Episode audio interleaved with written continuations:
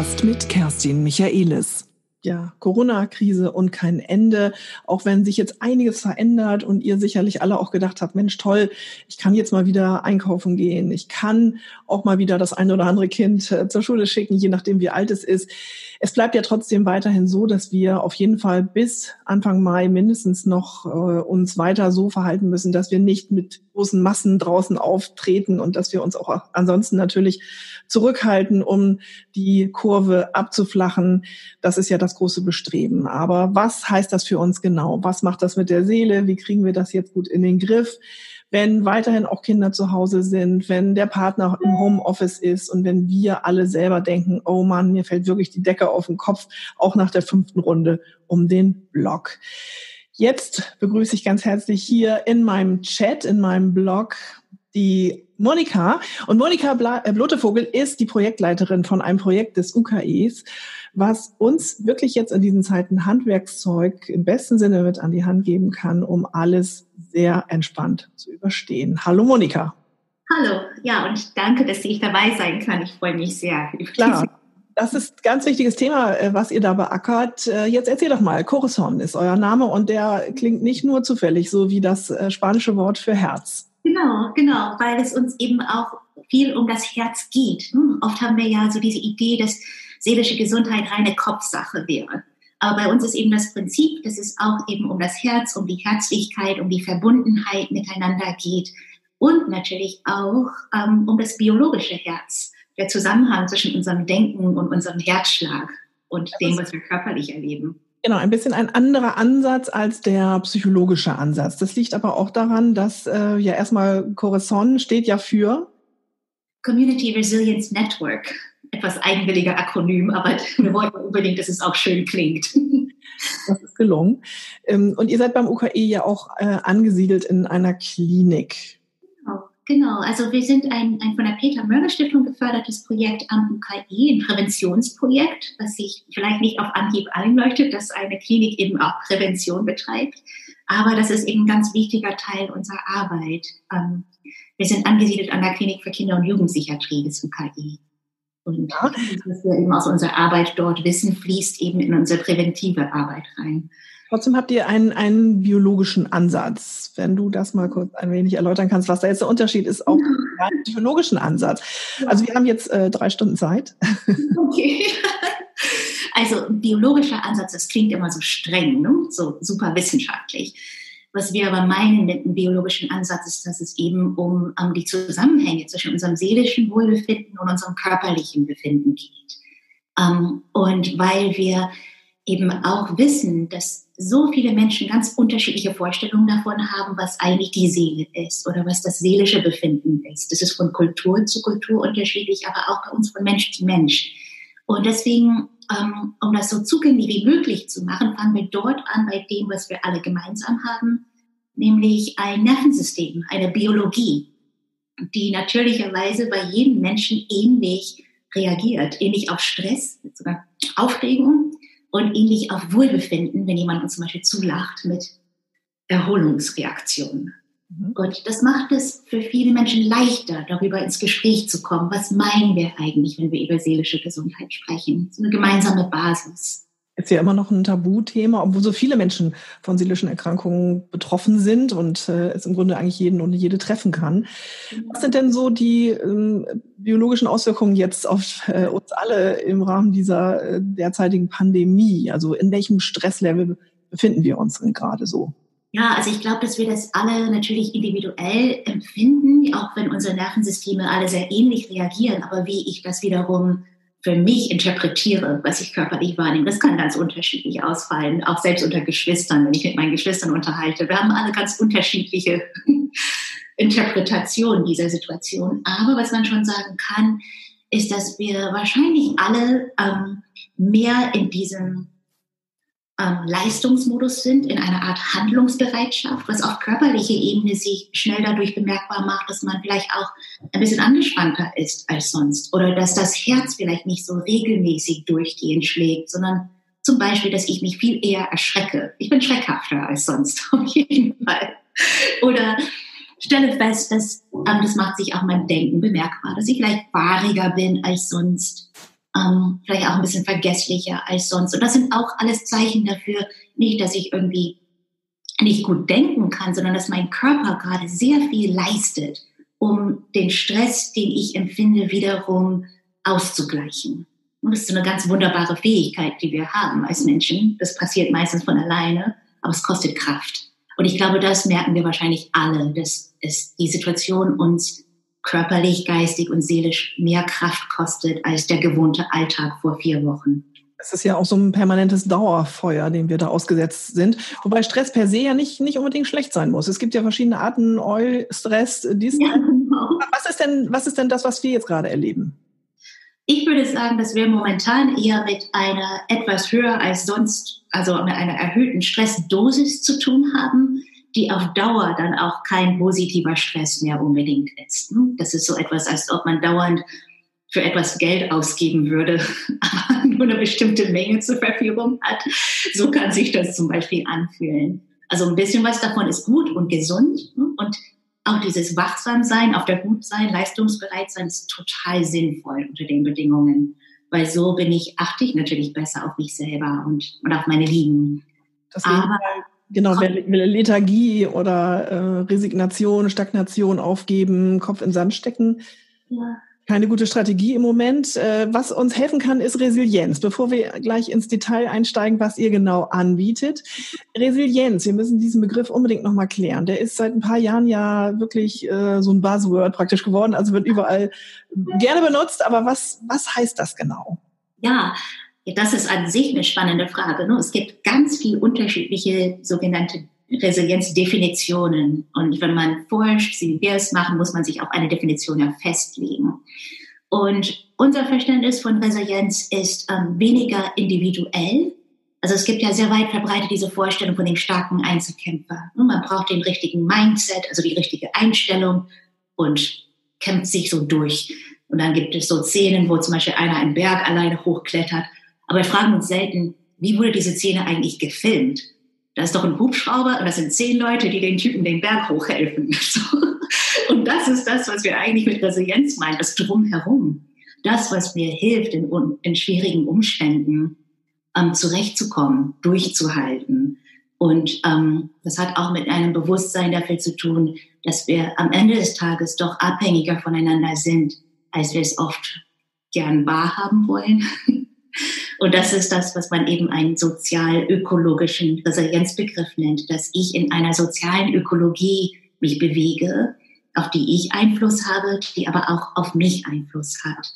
Ja, nur die haben wir jetzt ja etwas anders als sonst. Also natürlich können wir beide jetzt über diese Art äh, so ein Ökosystem aufrechterhalten äh, der sozialen Begegnung, aber es ist ja doch etwas anderes. Also äh, was, was sind sozusagen jetzt die ja, die Ersatzmöglichkeiten für uns, um trotzdem resilient zu sein. Ähm, ich gehe jetzt mal auf euer, euren Hashtag ein. Ich glaube, dass der uns jetzt einen Schlüssel gibt. Ähm, der heißt, wir sind zusammen allein. Man genau. kann das ja auch, wir sind zusammen allein betonen. Ich denke aber, eure Betonung liegt auf dem, wir sind zusammen allein. Was bedeutet das in puncto soziales Ökosystem, Zusammensein und Gemeinschaft für euch? Ja, vielleicht, also ganz einfach zunächst, dass ähm, wir vielleicht alle uns daran besinnen können, dass ich zwar jetzt sehr viel Zeit alleine in meiner Wohnung verbringe, aber ähm, neben mir im Haus und über mir und unter mir sind auch ganz viele Leute, die gerade alleine in ihrer Wohnung sind. Und diese Idee davon, wie gehen Sie eigentlich damit um? Was hilft Ihnen gerade in dieser Zeit? Dass es so wichtig ist, sich auch darüber zu unterhalten, also sich auszutauschen. Wie kommst du denn? der Nachbar und äh, möchte dich fragen, wie es dir geht. Eigentlich, eigentlich habe ich die Baustelle gebeten, jetzt okay. nicht machen. Die Stunde, sonst muss ich noch Du kannst gerne mal einen Handwerker mit äh, von deinem Notebook holen. Das äh, können wir auch gerne mit vereinbaren hier mit dem Thema, glaube ich. Nein, aber gut, wenn die ruhig sind, ist ja gut. Ähm, ansonsten, ja, natürlich hast du recht. Man guckt äh, jetzt ein bisschen mehr, was machen auch die anderen. Aber klar, wir können nicht mehr uns so begegnen, so persönlich. Und äh, müssen häufig, und wir haben nicht alle Nachbarn und manchmal haben wir vielleicht auch Nachbarn, die wir gar nicht so nett finden, ich weiß es nicht. Aber was sind so die Dinge, die ihr jetzt tut, ganz konkret als Coruscant, dass wir jetzt von euch mehr erfahren und von dir ganz konkret, was, was ihr da im Köcher habt?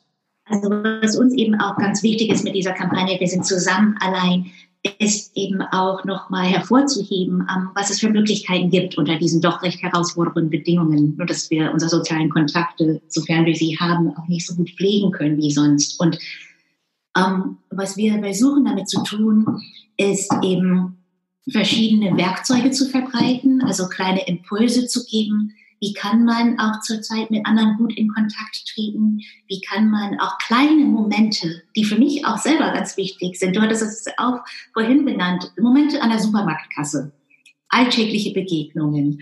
Wie ist das eigentlich, wenn wir miteinander uns gegenseitig einfach diesen Blick schenken, vielleicht ein Lächeln, vielleicht auch kurz miteinander quatschen, wenn uns danach ist, wie wertvoll das ist unter diesen Bedingungen, dass man auch wirklich ähm, noch gleich nochmal mit einer neuen Wertschätzung aus der Situation herausgeht für ähm, wie viel uns zwischenmenschliche Kontakte eigentlich bedeuten. Es sind die kleinen Gesten. Zum Stichwort Dankbarkeit äh, hatten wir jetzt, bevor wir hier die Aufzeichnung gestartet haben, kurz gesprochen, weil das war mir aufgefallen, dass es ein Teil eures Konzeptes ist, äh, dieses Thema dankbar zu sein. Und ich kann nur von mir selber sprechen. Ich finde das sehr wichtig, das auch mal zu zeigen. Zum Beispiel, wenn ich im Supermarkt bin. Ich habe da auch schon der Kassiererin gesagt, Mensch, toll, danke, dass Sie das hier machen. Ich finde das sehr, sehr wichtig, ja. dass wir jetzt hier so einkaufen können. Und ich hatte das Gefühl, sie freute sich und ich freute mich auch. Das war so ein kleiner, feiner Moment. Und ähm, da würdest du schon auch sagen, das ist ein Teil, den auch andere leben können, wenn sie jetzt Menschen begegnen, dem Postboten oder der Krankenschwester auf der Straße, die sie kennen. Genau,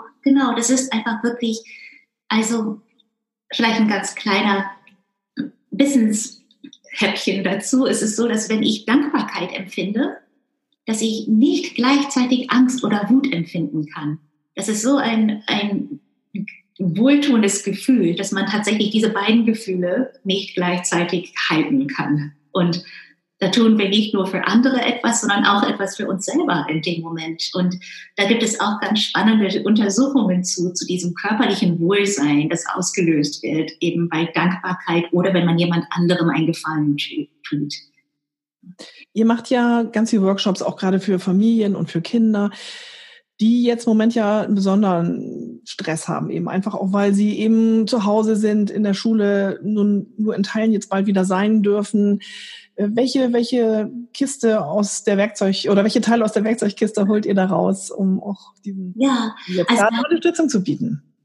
Normalerweise in Workshops, das äh, macht ihr genau, jetzt. Genau, also das, was wir jetzt online anbieten, ähm, es ist ein bisschen anders als das, was wir in den Workshops machen, weil in Workshops geht es ganz viel um, darum, Sachen zusammen zu machen, die sich nicht unbedingt digital umsetzen lassen, aber ein Teil davon lässt sich ganz gut vermitteln. Und ähm, was uns auch ein besonders wichtiges Anliegen ist, ist vor allem Eltern auch zu ermutigen, gut für sich zu sorgen. Weil das quasi die Basis ist, die Kinder auch durch diese Zeit hilft. Und ähm, wenn ich in der Lage bin, als Mutter meine eigene Angst auch ähm, einigermaßen gut zu handeln, indem ich mich vielleicht an Freunde oder an einen Partner wende ähm, und aber auch vielleicht die Werkzeuge anwende, die wir anbieten, ähm, das hat auch eine unmittelbare Auswirkung auf das Befinden meines Kindes. Gut, jetzt müssen wir mal ganz konkret werden. Also, Kind nervt, schreit, will Hausaufgaben nicht machen, sonst wie was. Was mache ich als Mutter oder Vater oder als Eltern? Ja, also, wir sprachen vorhin über diese Reaktion des Nervensystems. Das heißt, wenn mein Kind schreit, ähm, also wenn ich mich an diese Situation früher erinnere, mein Kind ist jetzt riesengroß, aber früher, ähm, trockener Mund, Anspannung, ähm, vielleicht auch Impulsivität ja, dass ich auch zurückschreien könnte, also wenn ich unter einer gewissen Anspannungsgrad bin. Und eine Sache, die man machen kann, um das Nervensystem in dem Moment sofort quasi zu bremsen, ähm, ist, dass ich einfach ein Glas Flüssigkeit nehme. Okay. Runterschütte. Egal was. Also ich hätte auch noch was hier im Angebot. Ja, ja, genau, trink auch einen Schluck. Und dann gucken wir mal, ähm, was löst das wiederum aus? Ähm, und auf körperlicher Ebene gibt es eine bestimmte Reaktion. Wenn ich vor allem kalte Flüssigkeit ähm, trinke, ich schlucke, was einen direkten Einfluss auf meine Atmung hat. Das heißt, ich muss hinterher nochmal tiefer Luft holen, weil durch das Trinken war das die Atmung nochmal anders. Und es ist so, dass ich einen, ähm, einen anderen Reiz hier habe in der Kehle. Und das lenkt auch nochmal von den unangenehmen Empfindungen, die ich gerade sonst erlebe, ab. Und kalte Flüssigkeit hat auch noch mal zusätzlich die Wirkung, dass es den Herzschlag verlangsamt. Ja, also das ist im Nervensystem gibt es ja so diese zwei Seiten, eine Art Gaspedal und eine Bremse. Und durch das Trinken von kalter Flüssigkeit aktiviere ich die Bremse. Und das kann ich auch kühlt, kühlt im besten Sinne etwas äh, ab dann tatsächlich in der entsprechenden Situation. Ja, ja. Und ähm, also das ist eine Sache, die man machen kann. Aber was ist, wenn man gerade keine Flüssigkeit zur Hand hat? Dann gibt es auch Dinge, die man tun kann, wenn man merkt, oh, das baut auch so eine richtige Spannung auf. Und zwar, ähm, das könnte ich dir jetzt zeigen, indem ich ganz kurz meine Kamera bewege. Ja, mach mal. Ja, okay, weil also viele der Dinge, die wir machen, sind halt Aktivitäten und dafür muss ich aber kurz, ja, halt mal die Augen zu, damit nicht schwindelig werden. Also, was man machen kann, wenn man merkt, dass man so richtig vor Stress so aufgepumpt ist. Jeder kennt dieses Gefühl, dass man so handlungsbereit ist. Ne? Dass man quasi diesen Stress abbauen kann, indem man mit aller Kraft irgendwo drückt. Super. Ja, also und was ich gerade mache, ist, dass ich die großen Muskeln in meinem Körper aktiviere, also hier und hier. Ähm, aber deswegen sind immer die Handwerker bei euch im Haus, weil ihr da immer alles kaputt macht, ne? Mit den Türen. Mache, genau. also sehr schön. Ja, klein und fein und effektiv. Genau, genau. Ja, sehr schön. Danke fürs Zeigen, Monika. Gut, also man kann einiges machen und äh, bevor man jetzt seinem Partner an die Gurgel geht oder sein Kind irgendwie äh, anschreit, ähm, das klingt jetzt ein bisschen locker, das ist ja auch kein lustiges Thema, aber es gibt tatsächlich Möglichkeiten. Und ja. ihr macht das jetzt auch zum Teil, man kann das auf der Website sehen, aber ihr macht das zum Teil jetzt ja auch live. Mhm. 18 Uhr kann man mit dir zu Abend essen, Monika. Was uns darunter vorstellen? Ja, das ist auch das Zusammen allein sein. Also damit wollen wir eben auch eine Brücke schlagen, dass viele unterschiedliche Leute zusammenkommen um 18 Uhr und wir sehen uns vielleicht nicht alle gegenseitig, aber wissen, dass auch andere dabei sind.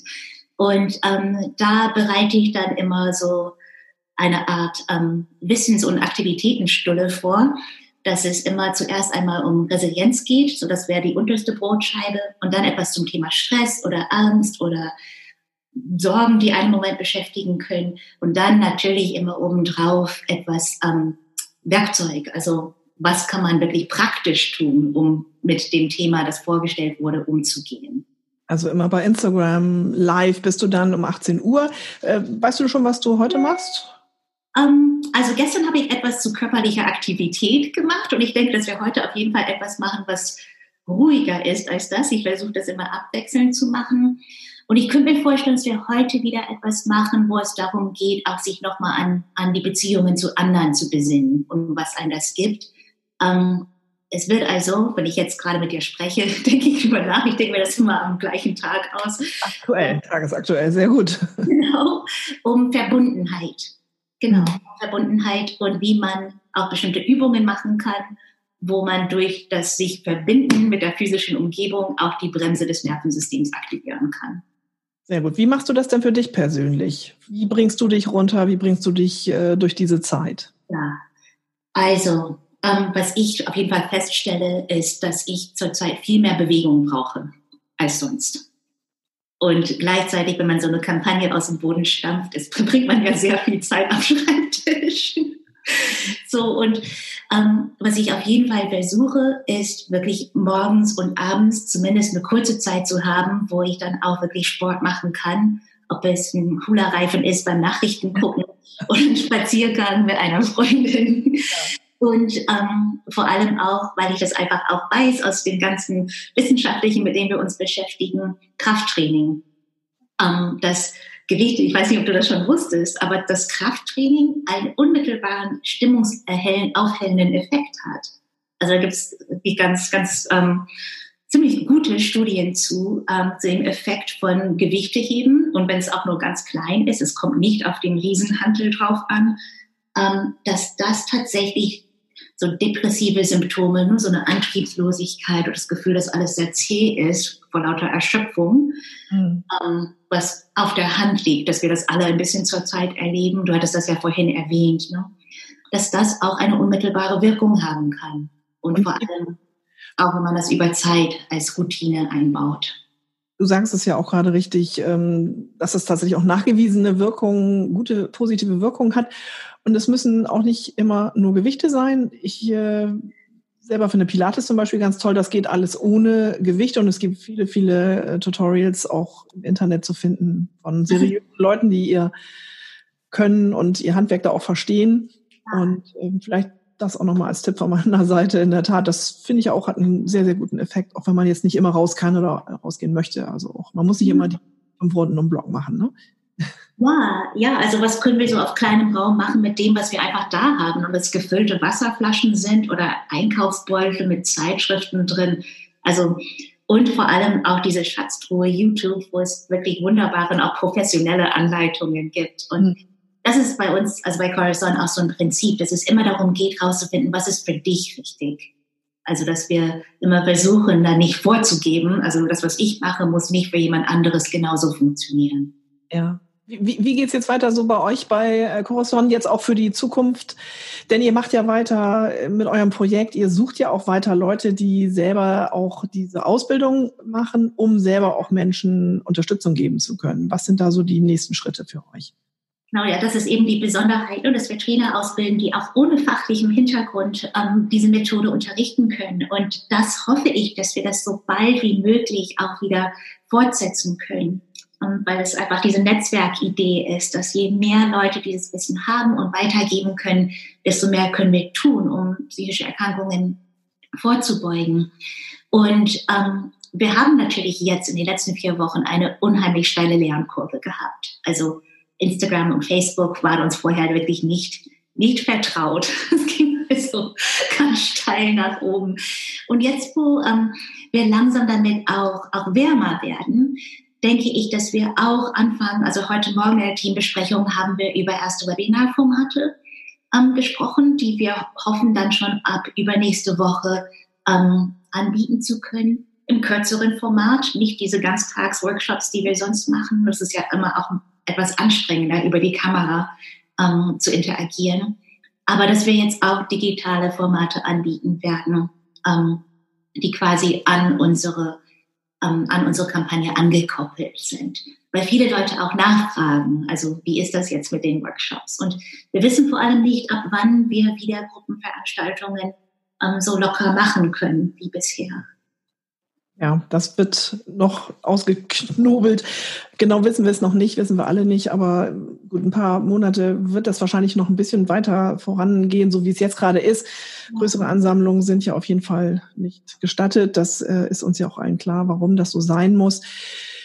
Ja, ich glaube, wir haben doch einiges besprochen. Man kann euch folgen auf allen möglichen Kanälen. Ihr habt da einen guten Zuwachs also aufgebaut tatsächlich auch. Die Lernkurve war sehr steil, aber auch der Zuwachs äh, eurer Follower, das zeigt ja auch, dass ihr mit dem Thema jetzt gerade richtig gut platziert seid. Äh, wo können wir euch finden? Um, ähm, also auf, auf Instagram und auf Facebook unter @corazon und natürlich auch einfach über unsere Website unter www.corazon.com. Um, ähm, ja, und ich glaube, das sind bisher unsere Hauptkanäle. Ich weiß nicht, ich weiß nicht, wie viel jetzt noch dazu kommt. Wir sind, wie gesagt, am Anfang. Aber dank unserer tollen Unterstützern, und wir hatten wirklich super Leute auch mit im Team, die uns damit geholfen haben, haben wir wirklich viel lernen können. Super Projekt zur richtigen Zeit. Vielen Dank, Monika Blotevogel vom Projekt Corazon vom UKE. Und ja, weiterhin ganz viel Erfolg. Auch liebe Grüße an das Team und äh, ja, macht weiter so. Das ist jetzt das Gebot der Stunde, dass wir alle resilient sind und äh, gut mit der Krise umgehen lernen. Danke, Monika. Danke. Tschüss. Tschüss.